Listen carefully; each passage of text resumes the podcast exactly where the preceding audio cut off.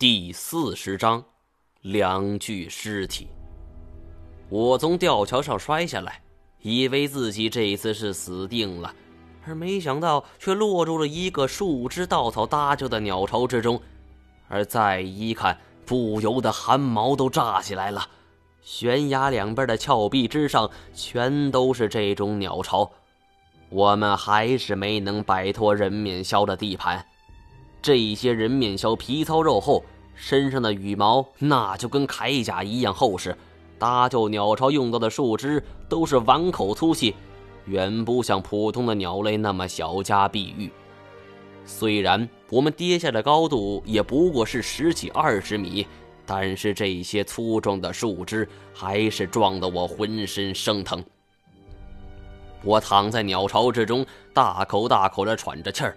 一时半会儿还站不起来，突然一道黑影就狠狠砸在了我的身边，距离我不过几公分的距离，而这要是砸在我身上，我俩就同归于尽了。不消多说，此人必是林飞泉无疑。林飞泉趴在那儿，哼哼唧唧了半天都没爬起来，我怕这小子失心疯还没好。努力挣扎着，想要爬起来，动一下，全身骨头都跟断了似的。饶是如此，事关生死存亡的关头，我咬着牙爬了起来。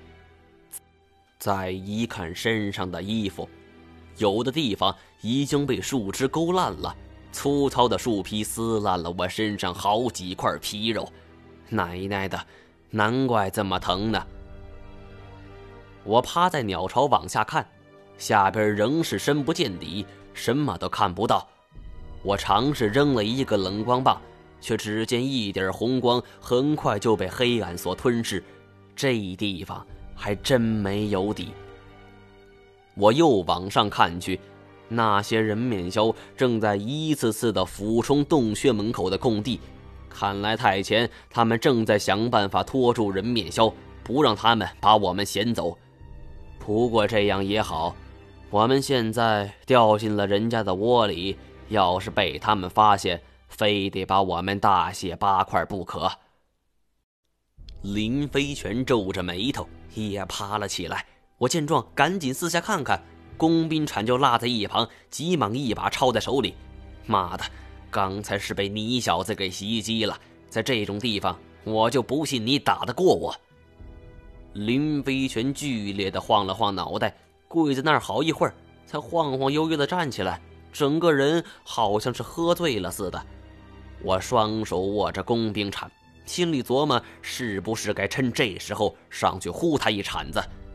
林飞泉跌跌撞撞地站起来，扭头看了看我，却一脸的疑惑：“毛爷，你你怎么也在这儿？我是怎么来的？”说着，还要走到我身边。嘿，这小子还装蒜！我的警惕性没有丝毫放松，嘴里呵斥着：“别过来，听好了，原地给我站着别动，不然我先结果了你。”哎哎，林飞泉点头哈腰，神情举止恭顺至极。我从包里拿出绳索，找到鸟巢附近一块凸起的牛角石，用水手结绑紧。为了以防万一。我用尽了我和林飞泉身上的所有绳索，这一根绳子足有几百米长，不知道这样能不能顺利到达悬崖底部。希望这个悬崖别跟海平面似的就好。不管怎么说，我现在走一步是算一步。我们没翅膀，飞上去那是不可能了，只能向下走。总而言之，先离开这个鸟巢再说。为了防止林飞泉做手脚，我让他先下。哎哎，林飞泉点头哈腰，他拽着安全绳，两只脚踩在了峭壁之上，小心翼翼地往下移动。如果让我用四个字来形容他的行动，那就是惨不忍睹。还没上两步呢，整个人就撞上了峭壁，接着喊了一声“妈呀”，整个人就迅速地滑进了黑暗之中。真他娘的棒槌！我拽过绳索，也开始顺着往下滑，边滑边用手电筒照着四周的环境。这里的峭壁光秃秃的，什么都没有。尽管穿着厚厚的登山服，戴着手套，但还是能够感到山石发出的阵阵寒气儿。看来我们目前所处的位置海拔已经非常高了。这么高的地方，这墓主居然能够单靠人力就给运进来，我感觉这项工作难度不亚于秦始皇修筑长城。滑动间，我留意了一下每根绳的绳结处，我已经划过了三根绳子，长度差不多是一百七八十米。而在这时候，脚下的黑暗之中亮起了一点红色的光点儿，正在做着有规律的圆形运动。我心头一颤，到底了！这种红光明显是冷光棒发出的。这种有规律的运动轨迹，只能是有人拿着它给做出来的，应该就是林飞泉给我的信号。我继续往下滑动了数百米，终于是看清楚了，林飞泉正举着冷光棒，一脸的兴奋。毛爷，可把你盼来了，兄弟有个重大发现。我先是观察了一下这里的环境。这是峭壁一块凸起的梯形平台，面积很大。从某种意义上来说，我们并没到底，悬崖还在向深处蔓延。而在林飞泉的指引之下，我转过身，朝着峭壁的方向走去。因为有了冷光源的照射，我们反而节省了光源。隔着老远，我就感到了一股拂面而来的寒意，忍不住打了一个哆嗦。走近一看，地上斜躺着两具死尸，风干许久了。我的神经一下子紧绷了。这两具尸体呈半仰的姿势，靠在了峭壁之上。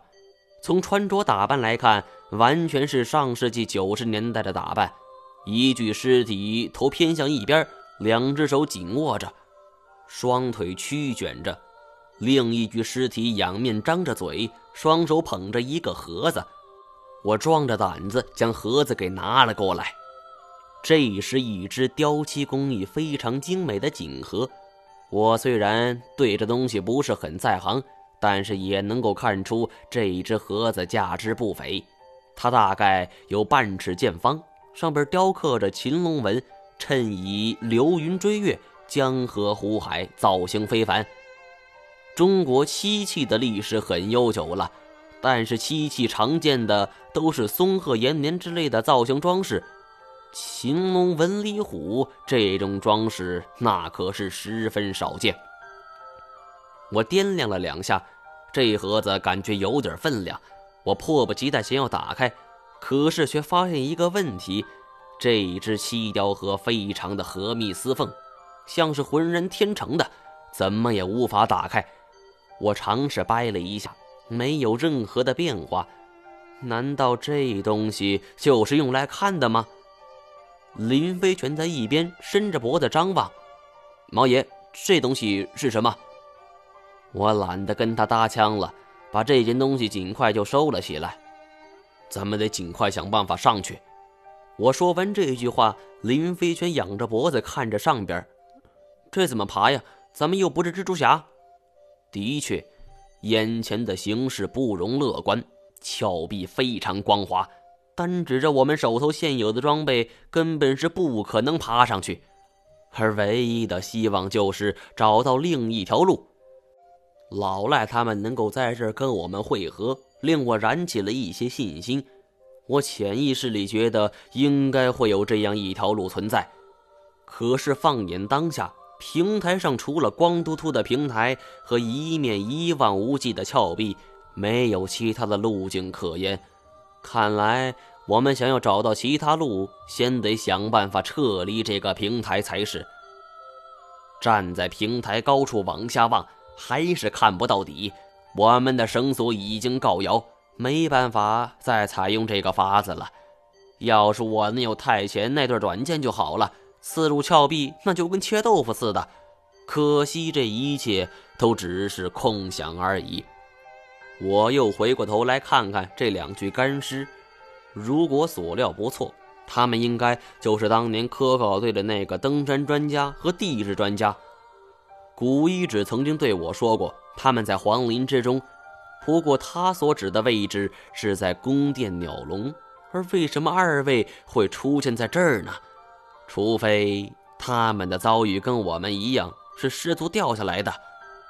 我又仔细查看了这两人身上有没有其他东西，什么都没有。我接着就打开了背包，而这一下子却让我喜出望外。除了一些探险的专用装备之外，我居然在里边发现了一些雷管炸药。在中缅边境的茫茫丛林之中，很多人在偷入边境的时候都会想办法找到吃的东西，而最常见的就是抓鱼，尤其是电鱼或者炸鱼。对于这个东西的使用方法，我还是比较熟悉的。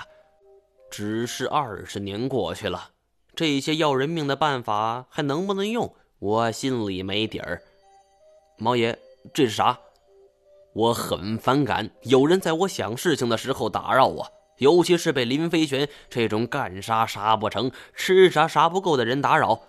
我没好气的说了一句：“要人命的玩意儿，不过也许是能救我们的命。”背包里的爆破工具非常全，除了雷管、炸药，还有电线、启动装置等。